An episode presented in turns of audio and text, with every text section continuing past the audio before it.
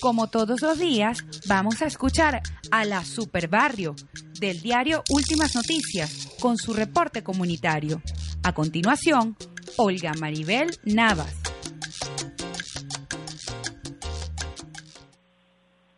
Muy buenos días a todos nuestros radioescuchas. Quien les habla, Olga Maribel Navas, la Superbarrio del diario Últimas Noticias, deseándoles un feliz día. En primera instancia, vamos a comentar lo que ha sucedido en la parroquia La Vega en la noche de este martes, que nuevamente los vecinos salieron a las calles a exigir lo que es la mejor distribución de alimentos. Ayer los vecinos de esta populosa parroquia volvieron a trancar las calles exigiendo lo que es la entrega de la bolsa o caja de alimentos que es entregada a través de los comités locales de abastecimiento y producción. Señalan los vecinos que ellos ya habían cancelado el costo pues de estos alimentos, pero que ha pasado ya varias semanas y no tienen respuesta de cuándo van a realizar lo que es la entrega de estos productos. Igualmente señalan los vecinos que es necesario pues que las autoridades del gobierno nacional den cuenta de qué está pasando con lo que es la entrega de estos alimentos, pues como todos saben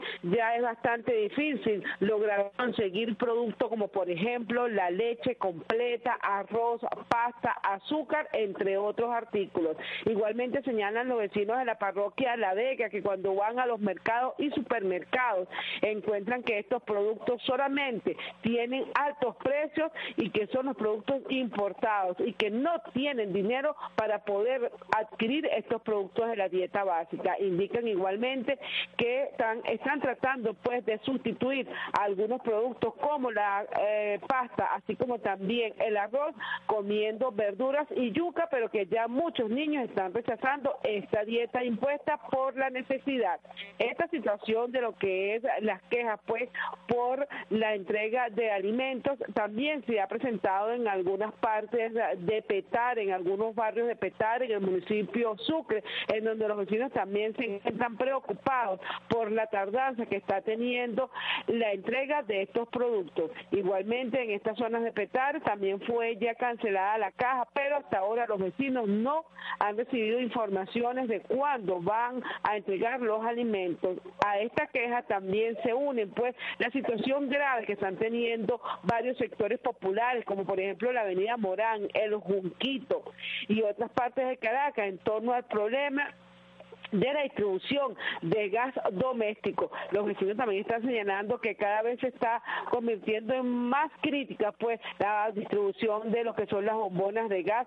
Nosotros hemos recibido varias denuncias de lo que es la parroquia Santa Rosalía, en donde algunos vecinos han tenido que hacer inversiones para comprar cocinas eléctricas y otros han tenido que regresar a lo que es cocinar con madera, con carbón, pues esta situación se está convirtiendo demasiada crítica e igualmente solicitan a las autoridades competentes ofrecer oportuna respuesta en torno a lo que está pasando también con lo que es la distribución de gas doméstico, no solamente en la parroquia Santa Rosalía, sino en otras eh, comunidades del área metropolitana de Caracas. También nos indican que esta situación de, de la entrega de gas doméstico es mucho más crítica en algunas zonas del interior del país, en donde las personas tienen que estar desde tempranas horas de la madrugada realizando una cola para ver si llega el camión y lamentable en algunas comunidades o en la mayoría de las comunidades no llega la distribución de gas doméstico. Esta situación está afectando, como se sabe, no solamente a comunidades del área metropolitana de Caracas, sino también en el interior del país, en donde los vecinos también están solicitando respuesta. Y nosotros con esta información nos despedimos hasta mañana, no sin antes ser solidarios con nuestro compañero de trabajo, nuestro compañero de el fotógrafo que está escrito. A Leonardo Guzmán, que fue detenido pues en unos hallamientos de forma ilegal en la organización Montaña Alta del Estado Miranda y hasta ahora este joven fotógrafo que solamente estaba cumpliendo con su deber de transmitir información se encuentra ilegalmente detenido. Nosotros abogamos porque Leonardo Guzmán hoy se ha dado en libertad plena como deberían de estar todas las personas a las cuales le han privado de libertad en estos allanamientos que son ilegales, inconstitucionales. Para nosotros esto es un atropello a los medios de comunicación y estamos todos con Leonardo Guzmán, quien les habló, Olga Maribel Navas, la superbarrio del diario Últimas Noticias. Con ustedes, las tendencias en Venezuela y en el mundo con Elías Santana.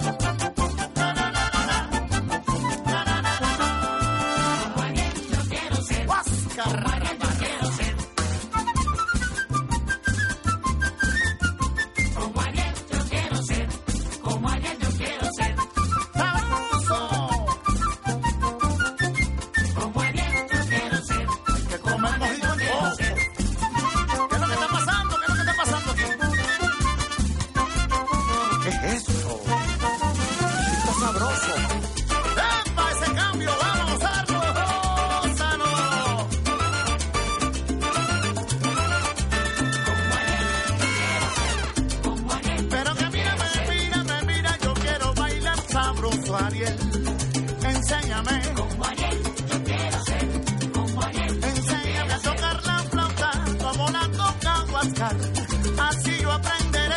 Juanel, es tuyo, Huáscar. Reminiscencias que nos hacen vivir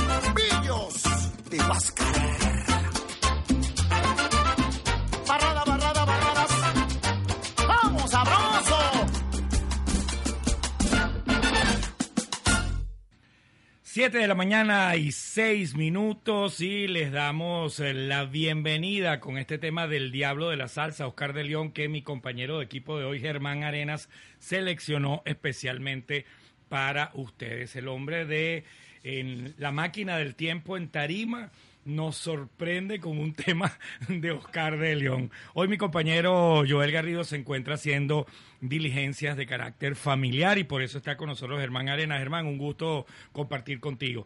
Hoy Ya escuchamos a Olga Maribel Navas, por supuesto, tenemos las noticias del día en la voz de Roger Elú López, también las noticias de la primera plana del diario 2001, eh, el informativo del Pitazo, pero vamos a comenzar con este audio, con esta señora que habla desde Machiques, en el estado Zulia.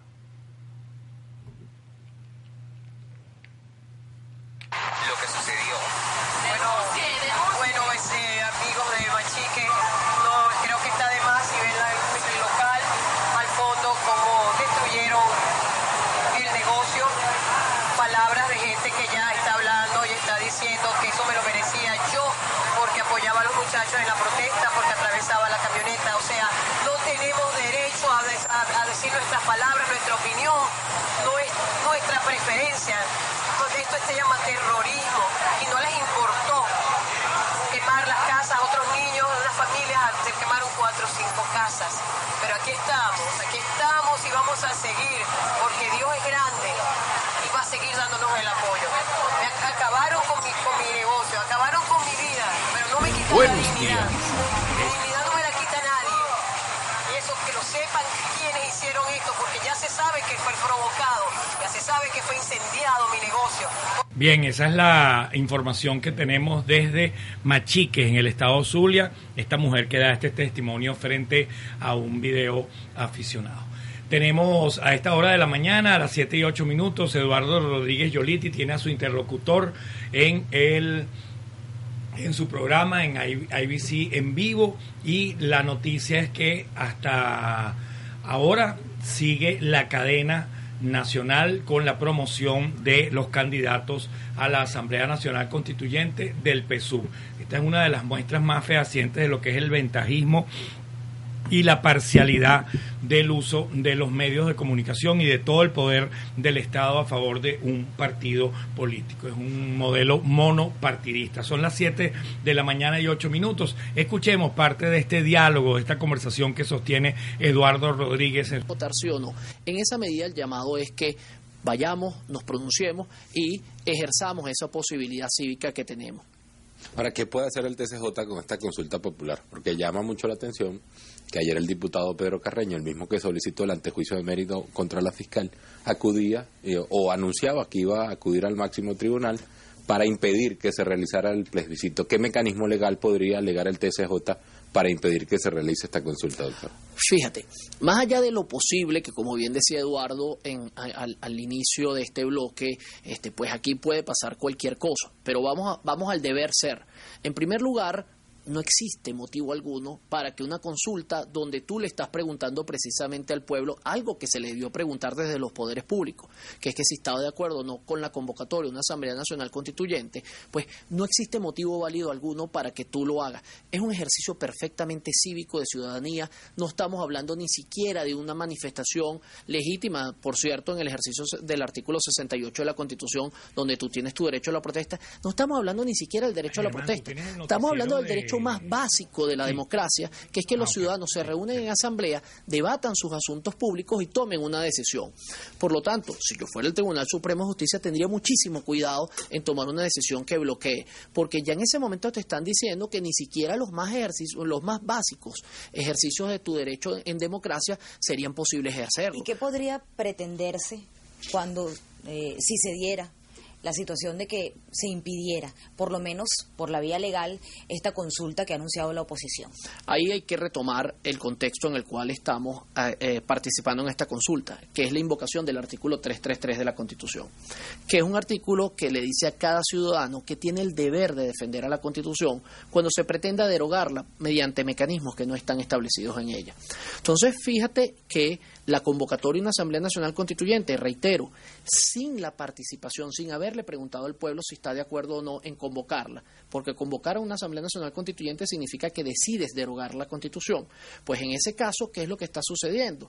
Pues tú te sencillamente debes y tienes el deber como ciudadano de seguir asistiendo a tu consulta popular, de participar en la consulta popular. Aquí estamos en el marco en la cual el ciudadano es puesto en una situación muy difícil porque lo normal hubiese sido que aquí hubiera un referéndum en el cual todos nos pronunciáramos sobre la este determinación de convocar una Asamblea Nacional Constituyente. Como los poderes públicos no lo hicieron, lo estamos haciendo como ciudadanos, autoorganizándonos nosotros mismos. Fíjate lo curioso, que este es el mismo discurso que, por cierto, desde los propios sectores oficiales del chavismo se dice, que es que el pueblo tiene que autoorganizarse y tiene que tener ejercicio de democracia participativa.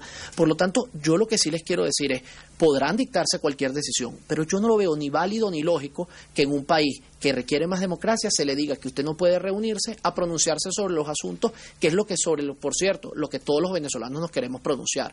Esta es una oportunidad. El pronunciamiento del invitado Eduardo Rodríguez, clarísimo, contundente, tajante. ¿Qué va a hacer Pedro Carreño? ¿Qué le va a pedir al Tribunal Supremo de Justicia? ¿Cómo se puede prohibir un acto privado? Si se quiere hacer una consulta, si hay un grupo de venezolanos que invocando el artículo 70 de la Constitución quieren participar y quieren ejercer el derecho a la democracia participativa participativa y protagónica, ¿qué, ¿en qué puede intervenir? ¿Qué van a hacer? La Guardia Nacional va a tomar los centros de votación, nos van a dispersar, nos van a gasear, nos van a reprimir. Increíble, increíble que tengamos que discutir de estos asuntos. Eso es lo que está ocurriendo en la señal de IBC, acaban de volver al aire los canales eh, comerciales, ya salieron de la impuesta cadena nacional. Eh, Carlos Fernández conversa con Saúl Ortega, diputado del Partido Socialista Unido de Venezuela por el Estado Carabobo, en la señal de Venevisión. Randolfo Blanco reporta desde el Estado Carabobo. Están dando ellos información a esta hora en la señal de Venevisión. En eh, el programa Al aire en Venezolana de Televisión, una extraña toma en este momento, hacen un paneo cuerpo entero de uno de los del personal técnico, extrañísimo este comportamiento del, del, director. Y vamos a ver qué nos ofrece la gente de Globo Visión. Y ahora vamos con las noticias del día en la voz de Roger Eliud López. Buenos días. Estas son las noticias del día en alianza con radiocomunidad.com para hoy miércoles 12 de julio de 2017. Comenzamos. La Asamblea Nacional suspendió la sesión ordinaria de ayer debido a las restricciones impuestas a periodistas por parte de la Guardia Nacional Bolivariana al mando del coronel Vladimir Lugo. Por otra parte, el ente legislativo anunció que ha invitado a parlamentarios extranjeros para que observen la consulta popular el próximo 16 de julio. Defensor del pueblo Tarek William Saab solicitó medidas de libertad para John Goicochea y Wilmer Azuaje, así como también para los 14 policías de Chacao detenidos en el helicoide. Vecinos de La Vega en Caracas trancaron los alrededores de la redoma de la India en protesta por la falla en la entrega de las bolsas de alimentos. Juzgado ordenó la reincorporación de fiscal superior del Estado Guárico, quien fue removido por la fiscal Luisa Ortega Díaz. Detuvieron en Maracaibo a un excomisario del 6CPC por liderar una protesta. Falla en tren obligó a usuarios del metro de Caracas a desalojar los vagones vía túnel entre las estaciones de Chacao y Chacaito. Hoy a las 5 de la tarde se realizará un encuentro en la sede de la Asociación de Vecinos de Santa Rosa de Lima en Baruta sobre qué haría Gandhi, Mandela y Martin Luther King en la Venezuela del 2017, con Elías Santana, director de la Escuela de Ciudadanos, organizado por la Red de Organizaciones Vecinales de Baruta y radiocomunidad.com. En internacionales, senador republicano Marco Rubio afirmó ante el Senado de los Estados Unidos que el gobierno del presidente Maduro recibirá sanciones severas si se impone la Asamblea Nacional Constituyente. Hijo del presidente de los Estados Unidos, Donald Trump, admitió que buscó ayuda de Rusia para comprometer a la candidata Hillary Clinton durante la campaña presidencial del 2016. Estado Islámico anunció la muerte de su líder Abu Bakr al-Baghdadi sin precisar detalles. El disidente chino y premio Nobel de la Paz 2010 Liu Xiaobo recibió atención médica de urgencia motivado por cáncer de hígado. ¿Quieres ser corresponsal de radiocomunidad.com el domingo 16 de julio desde tu centro de votación y participar en la cobertura especial de la consulta popular? Escríbenos y envía tus datos a través de www.radiocomunidad.com. Y tal día como hoy, pero en el año de 1793, nació en Italia Agustín Codazzi, quien fuera ingeniero, militar, geógrafo, explorador y cartógrafo, pionero de la cartografía en Venezuela. Diseñó mapas para defender las costas de Maracaibo y La Guajira. Fue gobernador de la provincia de Barinas entre 1846 y 1847. Su obra más notable fue el Atlas Físico y Político de la República de Venezuela. Los deportes, el ex Grande Liga y leyenda del béisbol venezolano Luis Aparicio no asistió al homenaje preparado por la Major League Baseball en el Juego de las Estrellas realizado ayer en Miami, en solidaridad por los caídos durante las protestas en nuestro país. Noticias del día son retransmitidas desde las 7 de la mañana a través de www.radiocomunidad.com. Recibe en tu móvil las noticias del día a través de mi canal en Telegram, arroba Roger Eliud. Narró para ustedes Roger Eliud López. Muchísimas gracias por su conexión y sintonía. Feliz día. Son las 7 de la mañana y 17 minutos. Ya están al aire los canales comerciales. Ha cesado la cadena nacional. Vamos a ver quién tiene a esta hora de la mañana, a quién tienen en el estudio en Globovisión. Escuchemos un fragmento. denuncia la forma y la misma constitución y la, y la propia ley establece los procedimientos. y hay un comicial, señor Muñoz. El, el plebiscito y la consulta popular que establece el artículo 70 no son, no, son símiles. No, o sea, si no tener similitudes, pero no son sinónimos. No. No, son Ok, por ejemplo, ciertamente la palabra como tal plebiscito no está en el artículo 70. Ahora, por ejemplo, esto no tendría similitud también con lo que ocurre con las comunas. La palabra comunas no está en la Constitución Nacional. Sin embargo, han sido implementadas por el Gobierno Nacional amparándose en que la Constitución sí habla de métodos de organización, popular. Sí, pero yo debo decirte que nosotros tenemos un compendio de más de nueve leyes del Poder Popular. Existe una ley de comunas y consejos comunales. Eso está establecido en una ley. Nosotros no tenemos ley. no está en la Constitución. la ley, la Constitución establece formas de participación y de organización del pueblo. Eso es una forma del pueblo organizarse y está fundamentado en una ley. Nosotros tenemos leyes. Hay un compendio de nueve leyes bien interesante. A ti que te, llama la atención el tema jurídico. Sería interesante que le echara una revisada al compendio de leyes del Poder Popular. Mire, hablando, por cierto, también de todo este tema de lo que va a ocurrir este fin de semana, también han convocado a un simulacro de lo que será esta elección de la Asamblea Nacional Constituyente.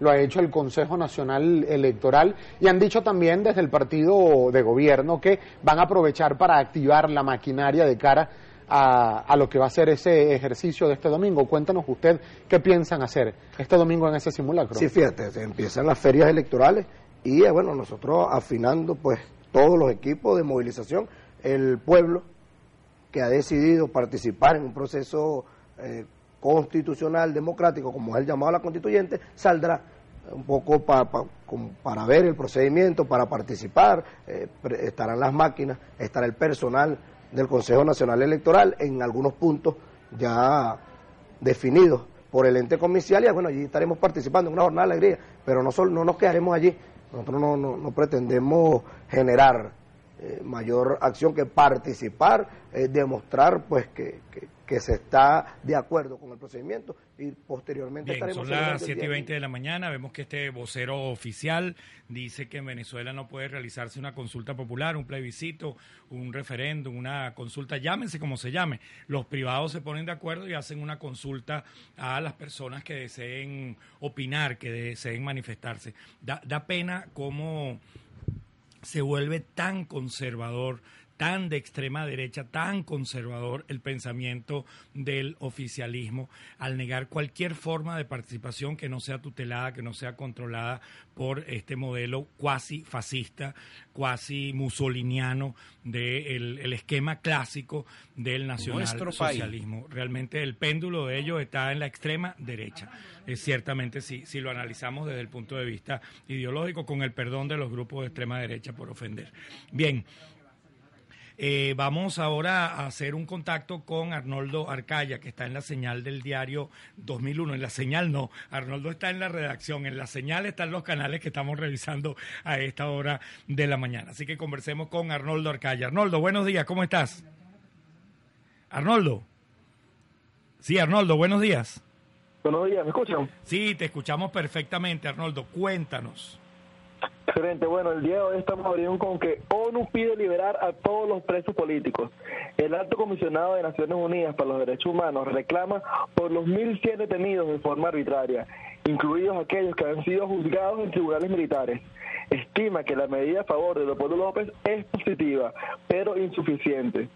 Por su parte, Luis Ortega Díaz eh, se amarra la silla. La fiscal conocerá un eventual fallo del Tribunal Supremo de Justicia en su contra. Además, el gobierno intenta frenar el plebiscito. Carreño acudió al máximo tribunal.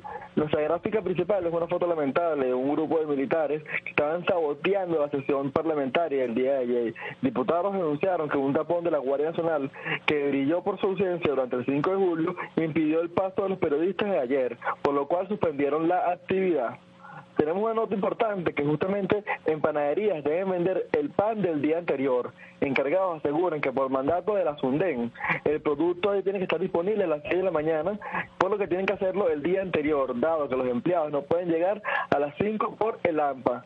Según los funcionarios, esto va a bajar las colas. Incluso el día de ayer hicimos el recorrido, entramos a algunos paneles y teníamos panes, ya eran las 4 de la tarde, teníamos panes listos para el día siguiente. Algunos de los encargados nos dijeron que bueno, que ese pan se podría poner chicloso, no van a comer igual, no mismo tener que recibir el pan caliente para los clientes. Y por último tenemos que autos lavados dejan bien limpios a los conductores. Tres aumentos contabilizados en lo que va de año. 8 mil es lo más barato que se consigue por ahí. Con los cambios de aceite y compensan un poco la merma de los clientes. Y una nota importante relacionada con comunidad es que en la Simón rechazan el vicerrectorio impuesto. La comunidad de la Universidad Simón Bolívar desconoce la decisión del Consejo Nacional de Universidades en torno a sus autoridades. Oye, Arnoldo, ¿qué, qué, qué, episodio ese de la Universidad Simón Bolívar, ¿no? Teniendo ellos autonomía universitaria y estando toda la legislación, todo el ordenamiento jurídico a favor de que ellos tengan la autonomía de la cual gozan como principio incluso presente en la Constitución.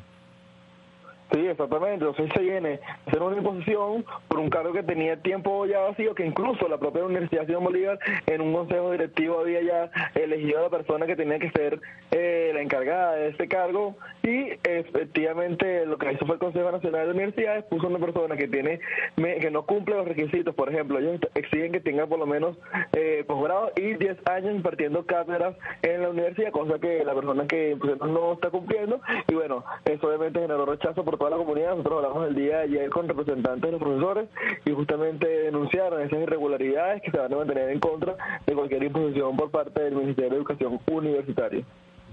Arnoldo, el despliegue de hoy informativo, al suspenderse ayer la sesión, un, dato grave, por cierto, ¿no? que se haya tenido que suspender la sesión de la Asamblea Nacional por este saboteo por parte de efectivos de la Guardia Nacional Bolivariana. Estamos hablando de un acto de extrema parcialidad política y de insubordinación institucional.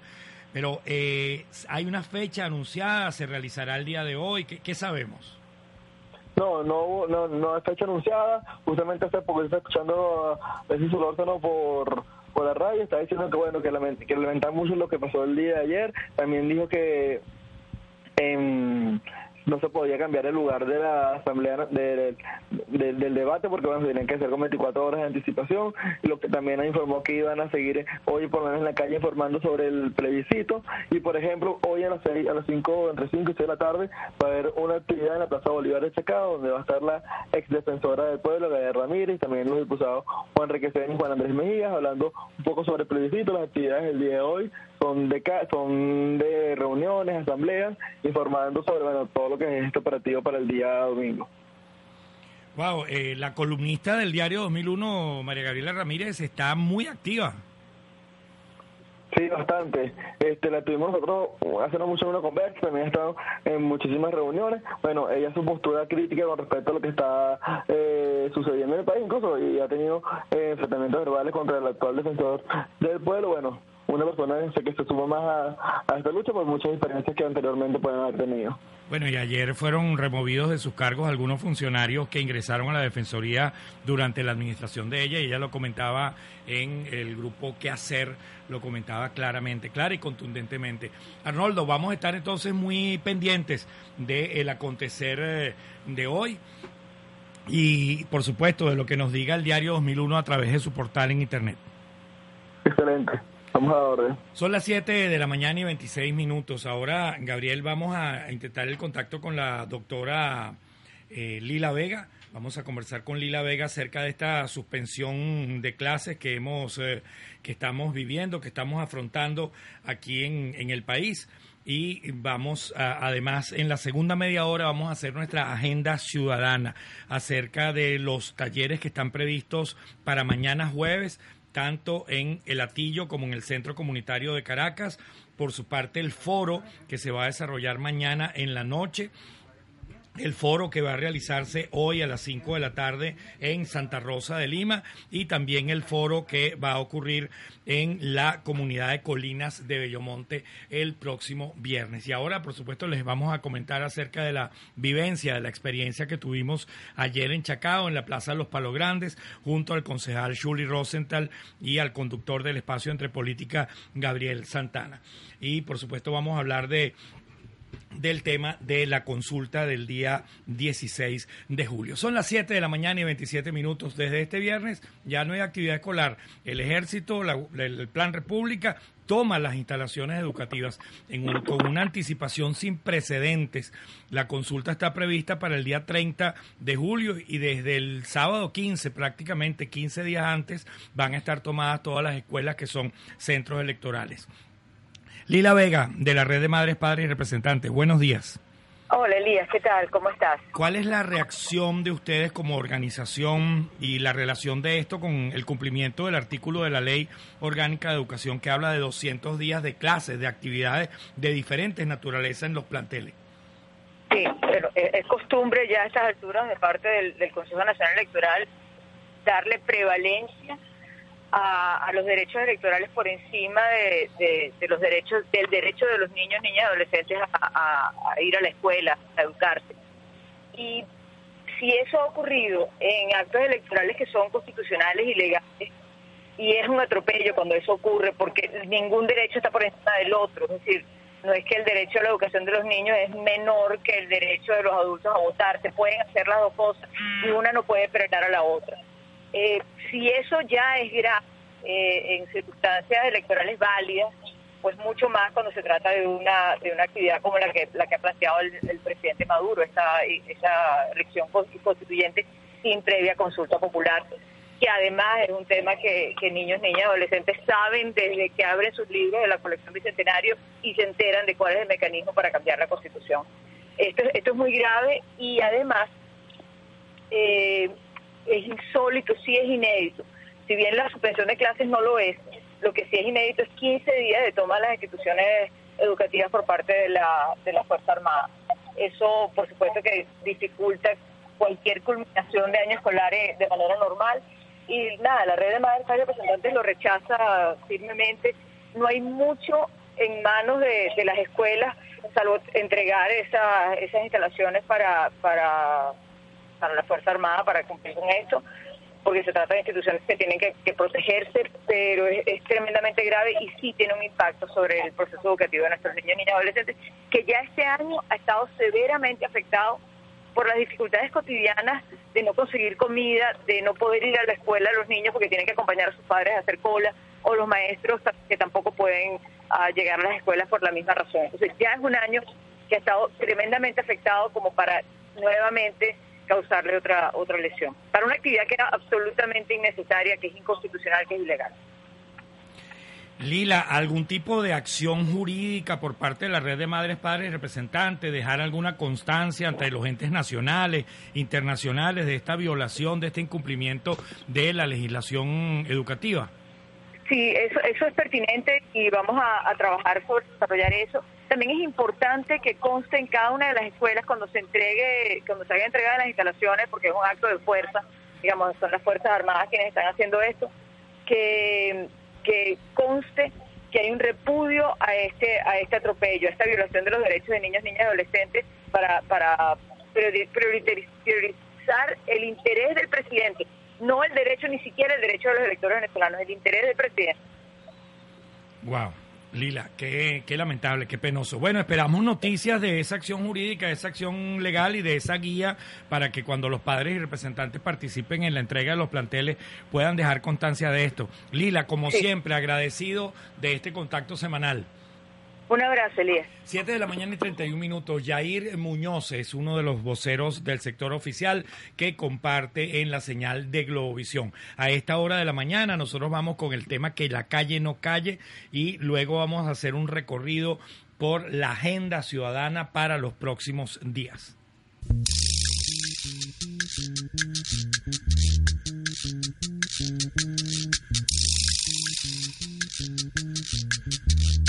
Mm-hmm.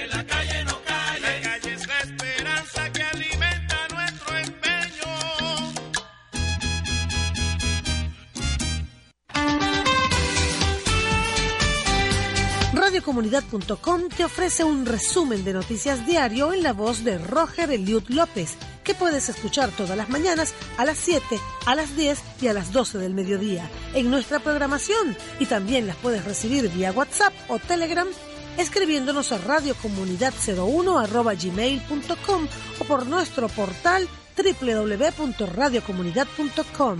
Mantente informado con nosotros. Somos, tu, voz, en la radio.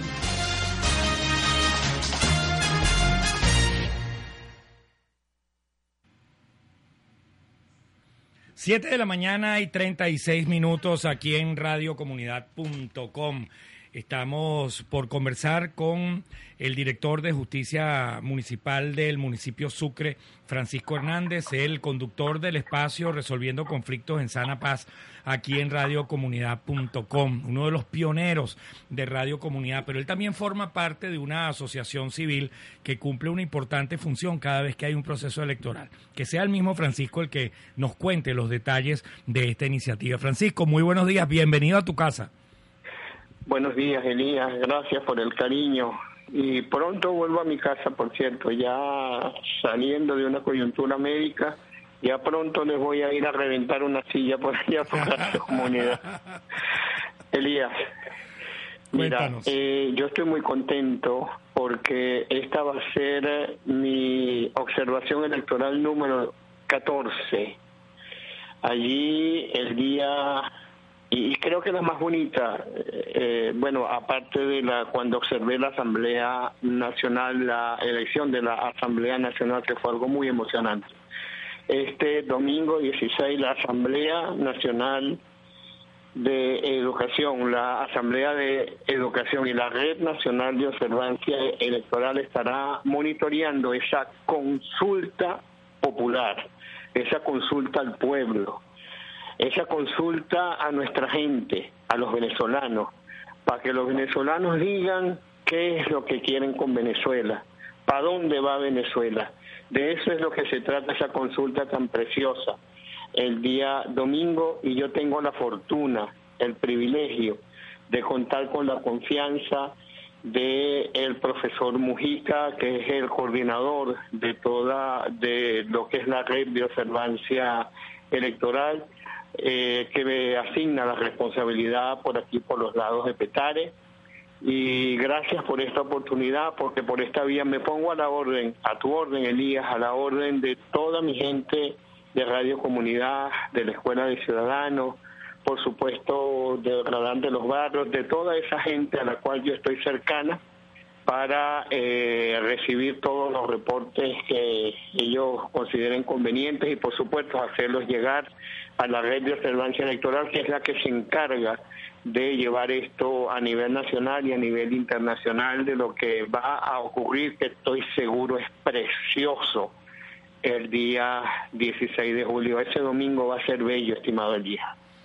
Oye, amén, amén, Francisco. Los preparativos van viento en popa, ¿no? Muchísima gente movilizada, increíble el fervor, el ánimo no violento, democrático, pacífico de la ciudadanía. Así lo pudimos constatar anoche en el foro que, que efectivamente estábamos ayer. Francisco, si alguien quiere, está a tiempo de sumarse así no sea para la observación directa, porque probablemente necesite alguna capacitación, no, no lo sé, tú nos dirás, o en aspectos logísticos. Si alguien quiere ayudar en este proceso de observación electoral, ¿con quién puede hacer contacto? Que hagan contacto conmigo por el 0414-153-7668 lo repito, 0414-153-7668 y yo le haré llegar los números de la observancia electoral si nos hace falta apoyo, Elías, apoyo logístico.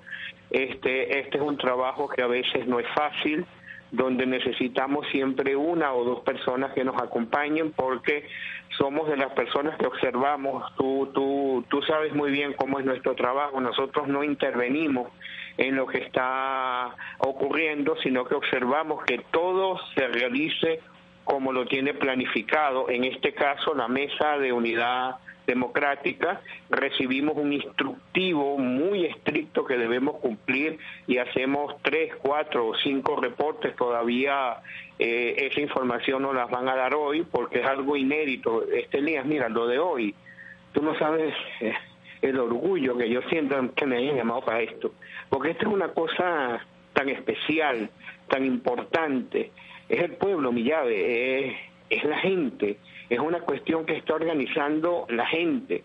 Y esto sí es verdad que nunca lo había vivido y es algo, este, bueno, que si Dios me lo permite, se lo voy a contar a mis nietos, que estuve con Elías, que estuve con Jesús, que estuve con toda esta gente, este, haciendo esta esta consulta popular para ver que en ese momento, ese 16 de julio, qué eran lo que querían los venezolanos para su país. Y ya esto me lo llevó para la tumba. Bien, bien, Francisco. Qué emocionante escucharte. Francisco, eh, desde ahora te pongo a la orden que podamos grabar una promoción para buscar un voluntariado que los apoye en esa misión y lo que necesite, lo que necesite la, la Asamblea de Educación. Estamos a la orden aquí en tu casa, que es radiocomunidad.com. Por supuesto, y te ruego, y te ruego, te voy a dar el número del profesor Mujica para que lo entrevistes, para que te dé más detalles, porque todavía esto es algo tan especial, tan inédito, que, que hay ajustes que se están haciendo para este momento.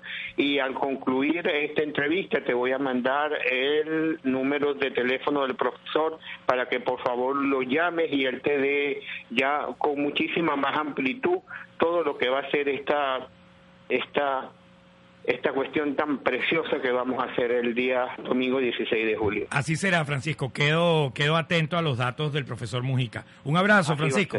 Amén. Gracias por la entrevista. Hasta luego, el día. 7 de la mañana y 42 minutos. Hoy es miércoles 12 de julio del año 2017. Víctimas de la represión llaman a participar en la consulta popular.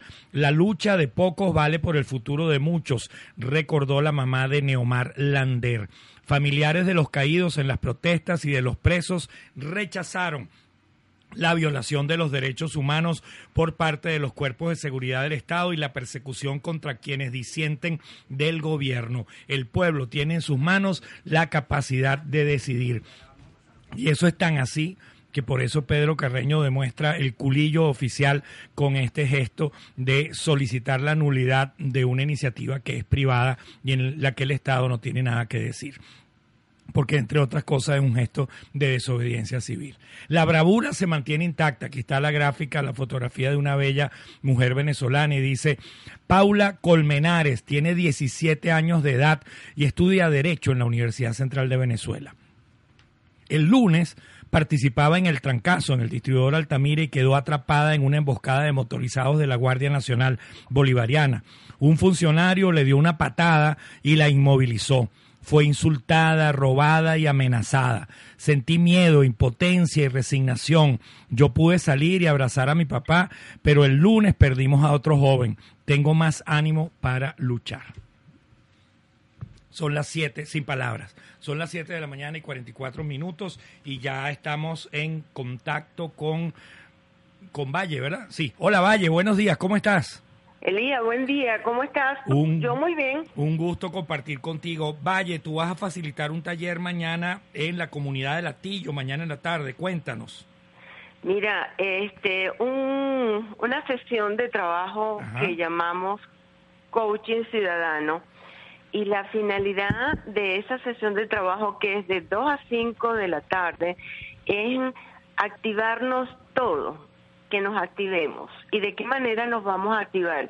En esta sesión se produce una reflexión profunda de quiénes somos como venezolanos, como ciudadanos, que estamos ante una situación del país y el país necesita que tomemos conciencia y seamos conscientes de que cualquier cosa que hagamos en favor del país es un gran aporte. Y el aporte es activémonos, hagamos... ¿Aló? Sí, te escuchamos, Valle. Este, el asunto es que actuemos, que dejemos el miedo, el miedo quedó atrás hace mucho tiempo y lo que tenemos es que darnos cuenta de que sí podemos hacer muchas cosas por Venezuela, como conversar en una plaza con alguna persona que todavía no tenga la suficiente información para comprender la importancia de la, eh, la, decisión del lunes de ir a un punto soberano a manifestar nuestra decisión de que no queremos la constituyente. Y en ese taller nos activamos desde la emocionalidad y la comprensión de que somos venezolanos y tenemos el compromiso, el deber, el derecho de actuar por este país que tanto queremos. Si tanto lo queremos, vamos a demostrarlo. El jueves tenemos la oportunidad de darnos cuenta, de aprender para hacer muchas cosas por este país y tenemos chance. Nos quedan unos días que pueden ser interesantes y largos para aprender y hacer. Estamos conversando con Valle Castillo que de 2 a 5 de la tarde de mañana jueves va a facilitar esta sesión de coaching ciudadano para los vecinos de Latillo. Valle, ¿pueden ir personas de otros lugares de la ciudad? de cualquier punto de la ciudad que deseen venir a Latillo, al Centro Cultural frente a, la, a la Plaza Bolívar, serán bienvenidos con el corazón venezolano abierto para aprender juntos y actuar por este país que tanto queremos y necesitamos rescatarlo. Valle, ¿cómo ponerse en contacto contigo para asistir? 0414-334-3748. Vamos a repetirlo, 0414. 334-3748. Muy bien. Valle Castillo, para ustedes, eh, invitándolos a esta sesión de coaching ciudadano para mañana. Muchísimas gracias, Valle. Gracias, Elías y a Radio Comunidad por esta oportunidad que, que, nos estás dando para dar cobertura a estas actividades. Un abrazo. Apoyar a los que apoyan, se llama. Qué bello, gracias. 7 de la mañana y 47 minutos era Valle Castillo.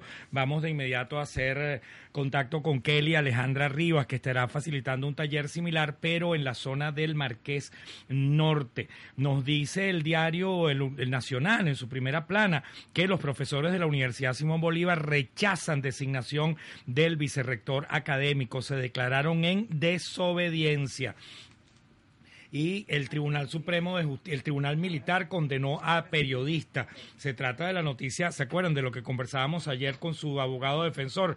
Se trata de que a Carlos Julio Rojas, que también es dirigente comunitario, le imputaron los delitos de traición a la patria. Imagínense ustedes, rebelión militar y sustracción de efectos pertenecientes a la Fuerza Armada Nacional Bolivariana. Su madre denunció que le sembraron cinco granadas y que solo pudo ver a sus abogados el día de la audiencia.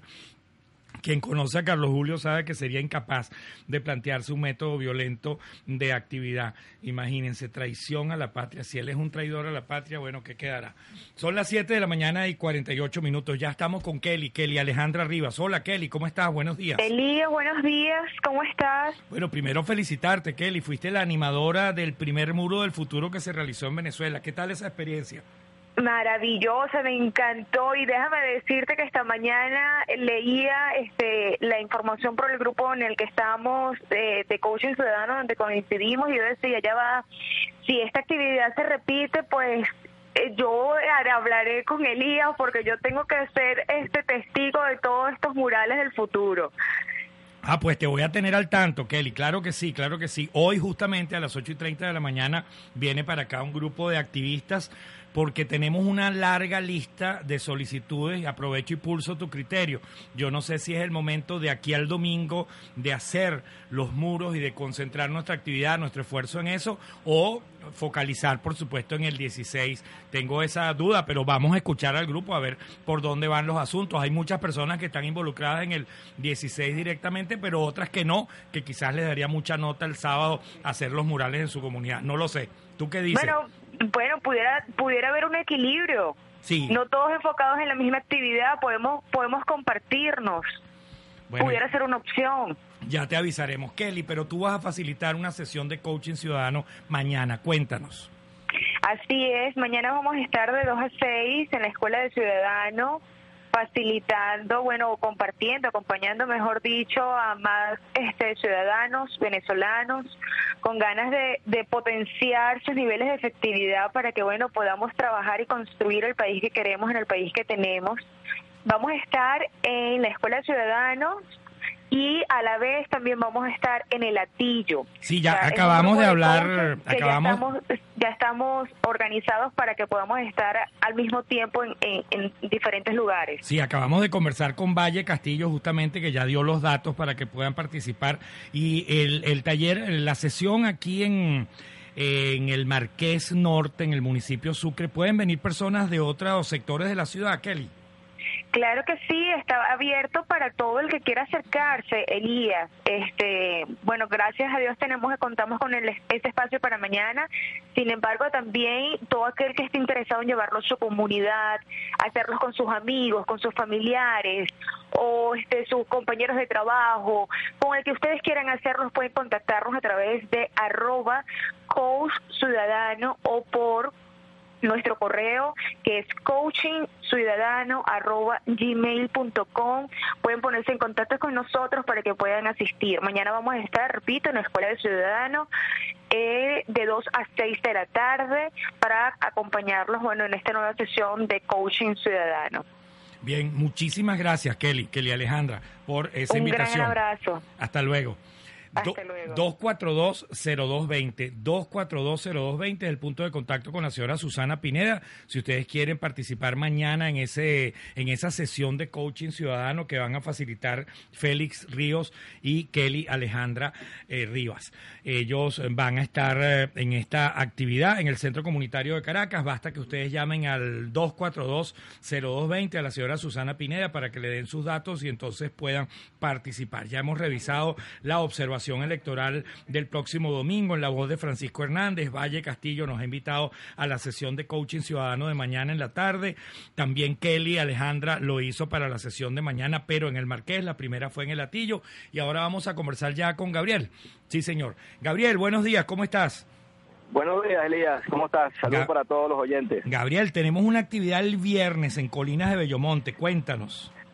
Bueno, este, bueno, por situación país, algunos de los vecinos del edificio este, expusieron eh, oír de gente especializada en el área, eh, temas relacionados con la seguridad y condominio. Y bueno, me acordé como, como estamos trabajando juntos en varios proyectos, pues pensé en, en ti, en tu organización. Les propuse la actividad y aceptaron rápidamente y bueno, este viernes a partir de las 6 de la tarde vamos a estar ahí en, en la calle Caurimares, Residencias Mirávila, en Colinas de Bellomonte, en el salón de fiesta, para recibirte a ti y a tu equipo o los que vayan para bueno para compartir y, y aprender un poco de, de los temas de condominio, de seguridad. Fíjate, en Gabriel, qué, qué tiempos tan complicados que corren, ¿no? Porque normalmente cuando nos piden a, a Franklin Chaparro Rojas y a mí estas visitas nocturnas a los condominios, pues vamos con, con mucho ánimo, con, con muchas ganas y entonces enseñamos, bueno, lo que tiene que hacerse un censo, que a partir del censo se hace un directorio, que después del directorio se hace la cadena para activarse cuando hay un delito, eh, el uso de las linternas, de las luces, de los pitos, de los silbatos y que si hay un delito en pleno desarrollo hay que llamar a la Policía Nacional o a la Guardia Nacional si uno está en un cuadrante.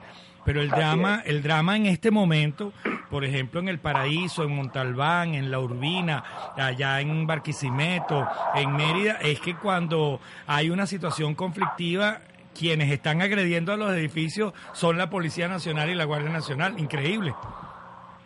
Sí, vale, increíble. Sí, sí, sí. Pero bueno, guapiaremos y conversaremos. Ya lo hicimos hace dos semanas con los vecinos de la residencia de la California y creo que esta semana ellos requieren otro apoyo. Ellos fueron el escenario ayer de un importante foro de reflexión aquí en el municipio Sucre. Gabriel, si alguna persona de Colinas de Bellomonte, de zonas cercanas quiere asistir, tienes un correo electrónico, una cuenta Twitter para que se pongan en contacto contigo.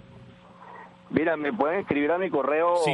Personal, es Gabriel Álvarez M de María arroba gmail.com. Gabriel Álvarez M arroba gmail.com. El sal de fiesta, este, bueno, vamos a estar ahí. Lo único que pedimos a las personas que asistan es que lleven su silla y, y su agua, pues. Eso es todo. Muy bien, muy bien. Silla y agua. Y yo lo único que pido es café Así negro es. sin azúcar. Café sin azúcar, ok. Café negro sin azúcar, sí, señor. Bueno, no es Llegando. tan difícil ahora. sí, sí, es- es- lo hago más sencillo realmente. Gabriel, gracias por la invitación. Hemos tenido que postergarlo, posponerlo, pero este viernes sí será la visita a tu comunidad. Sí, gracias, Elia, y gracias por el, por el extra que le estás poniendo, porque sé que la situación es difícil y bueno, te esperamos el viernes allá en Claro. Residencias Mirávila, en la calle en la calle Cabrimara de Colinas de Bellomonte. Un abrazo y gracias a todos por, por el apoyo. Gracias a ti, Gabriel. Bueno, gente empeñosa que se encuentra en todas partes, en todos lados, eh, tomando este tipo de, de iniciativas. Eh, hoy vamos a estar justamente con, con Kiko Sierra, ya en la sede de Santa Rosa de Lima, a las 5 de la tarde. Vamos a hablar de qué harían Gandhi, Mandela y Luther King en la Venezuela del año 2017. Por cierto, muchas gracias al concejal Shuli Rosenthal de Chacao y a su equipo, a Marlex, a Daniela, a, todas las personas que colaboran, Carolina, todas las personas que colaboran con el concejal Shuri Rosenthal por su amable atención ayer en Chacao. Tuvimos este foro sobre qué harían Gandhi, Mandela y Luther King en la Venezuela del año 2017. Eh, tuvimos además la emocionante experiencia de que el moderador del foro fuese el conductor del programa Entre Política aquí en radiocomunidad.com, Gabriel Santana, que tuvo unas palabras eh, muy hermosas al, al comienzo y luego un comentario realmente emocionante sobre la experiencia que tuvo en su eh, Facebook. Así que a esta hora, a las 7 de la mañana y 56 minutos, vamos entonces con Raiza, con Raiza Rivero. Hola Raiza, buenos días. Buenos días, Elia, ¿qué tal? ¿Cómo estás tú? Bueno, te cuento, Raiza, estamos en, nuestras, en nuestro segmento de Agenda Ciudadana. Hablamos con el juez de paz Francisco Hernández acerca de la observación que era la Asamblea de Educación. Después conversamos con Valle Castillo sobre la sesión de coaching ciudadano mañana en el Atillo. Después conversamos con Gabriel de eh, la gente de Colinas de Bellomonte, de la, de la jornada sobre seguridad en condominios. También con Kelly Alejandra sobre la sesión de coaching ciudadano mañana jueves en el centro comunitario y queríamos que tú invitaras a nuestros oyentes a lo que va a ser el este este encuentro, este foro, esta plaza creativa que tienes mañana en el Atillo. Cuéntanos. Sí, bueno, Elías, mañana a las seis de la tarde eh, tenemos una invitación desde la Escuela de Ciudadanos y el Foro Tillano a un evento que en este caso se llama la Plaza Creativa, la protesta no violenta. Eh, el concepto que tenemos mañana es que todos los vecinos atillanos colmen la Plaza Bolívar para escuchar eh, directamente la iniciativa que vas a proponer tú desde la Escuela de Ciudadanos desde del muro del futuro y también escuchar a Ángel Zambrano que vendrá con iniciativas del Laboratorio Ciudadano de Protesta No Violenta. ¿Cuál es el concepto? No es que vayamos a verlo a la plaza, es que los atillanos asumamos el compromiso de hacer nuestros propios grupos de protesta local y tengamos réplicas aquí en el Atillo. Interesantísimo, o sea que ustedes quieren que tener un bus TV, un piloneras, un Sí, fíjate, estamos en este caso trabajando eh, con tener las piloneras atillanas. Eh, queremos tener también este nuestro bus TV. Queremos en este caso eh, traer aires de libertad y también que tengamos esa réplica aquí en el Atillo. Una de las cosas que yo decía ayer en una reunión vecinal informativa con motivo del 16 de julio, a la cual asistieron cerca de 250 vecinos, es que la mejor manera como podemos participar en este momento los ciudadanos es activarnos en cada uno de los espacios informativos y de protesta de contenido que se desarrolle en nuestro municipio. No es solamente marchar. Tenemos que trabajar y vincularnos internamente, particularmente con la gente de los sectores populares y la zona rural de Latillo. Bien, Raiza, ¿cómo participar? Eh, ¿A dónde escribirte? ¿Cómo ponerse en contacto contigo para participar mañana? Mañana es que a las 6 de la tarde. A las seis de la tarde en la Plaza Bolívar. Sencillamente Más nada. preséntense a la Plaza Bolívar.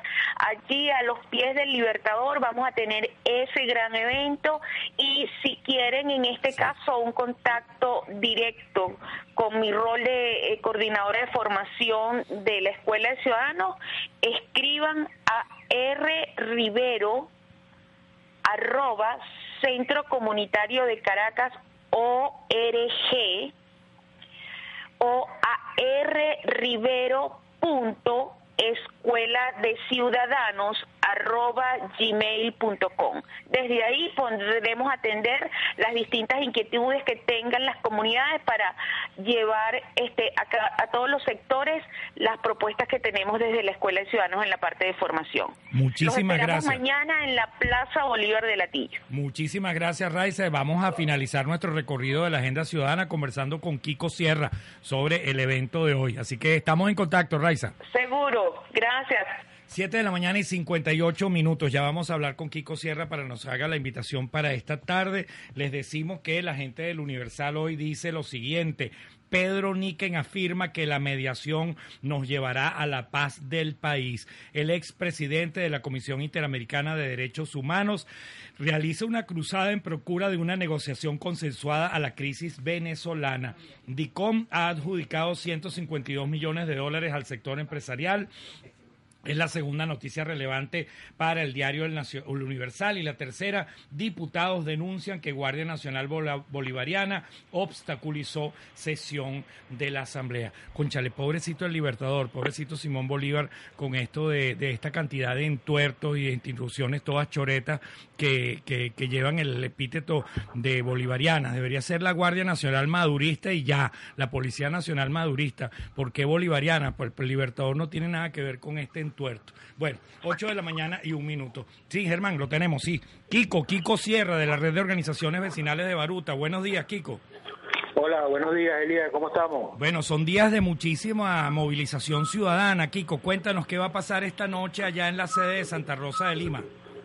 Sí, bueno, esta, esta tarde, 5 de la tarde, tarde noche, sí. vamos a, te vamos a tener a ti como, como personaje importante en un conversatorio que, que, lo hemos definido en conjunto como qué harían eh, Gandhi, Mandela y Luther King en la Venezuela del 2017, o sea, en la Venezuela hoy en día.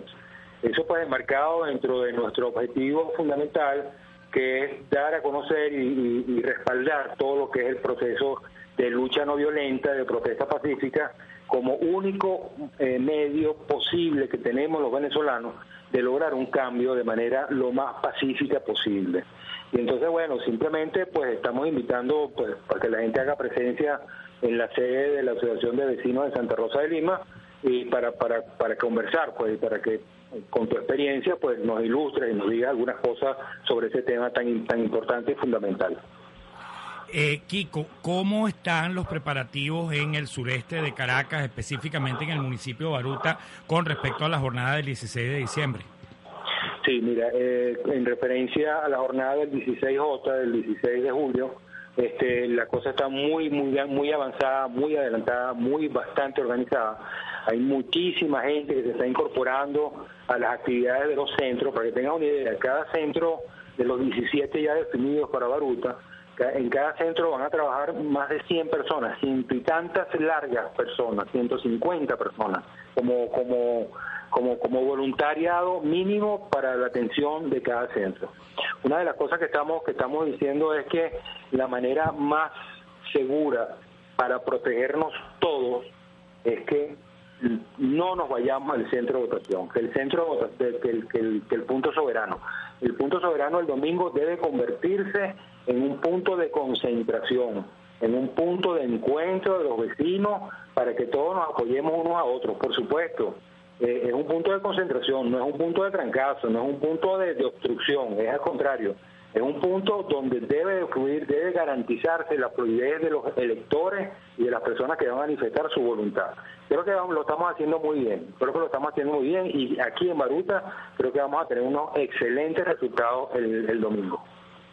Bien, Kiko, yo estoy impresionado. No sé si tú eh, compartes esta sensación, esta, esta visión. Kiko, eh, va a ser una movilización de millones de personas y se ha organizado en menos de 10 días. Así es, tal cual. La, la información que tenemos de otros municipios, de gente amiga, de otras organizaciones no gubernamentales, es que bueno, es que el- la, la ciudadanía se está volcando de manera proactiva a la organización de, esa consulta popular del soberano del día 16 de julio. Realmente es impresionante lo que está pasando. Esperamos que, que el oficialismo pues no nos obstruya demasiado. Por supuesto que estoy seguro que nos van a obstruir algo, pero este, eso va para adelante. Eso va para adelante y lo vamos a lograr seguramente. Bien, Kiko, eh, las coordenadas de hoy, 5 de la tarde, sede de Santa Rosa, de la Asociación de Vecinos de Santa Rosa de Lima. Sí, desde la Asociación de Vecinos de Santa Rosa de Lima como punto de referencia al lado del módulo de la policía de Baruta, que está ahí en Santa Rosa. Facilidades para estacionar y todo con seguridad Sí, allí mismo. esta- esta- estacionamiento protegido, esa es la sede de la asociación que tiene un amplio estacionamiento que se utiliza para múltiples actividades comunitarias y por supuesto ahí está el módulo de policía de Baruta, está todo cercado, está todo protegido, o sea que estamos en una situación bien, bien buena, bien perfecta para que la gente acuda con su vehículo a pie o en cola, lo que sea, pues, ¿no? ¿De acuerdo? Bueno, Kiko, y no hemos hablado de los honorarios profesionales. Se agradece tener un café negro sin azúcar.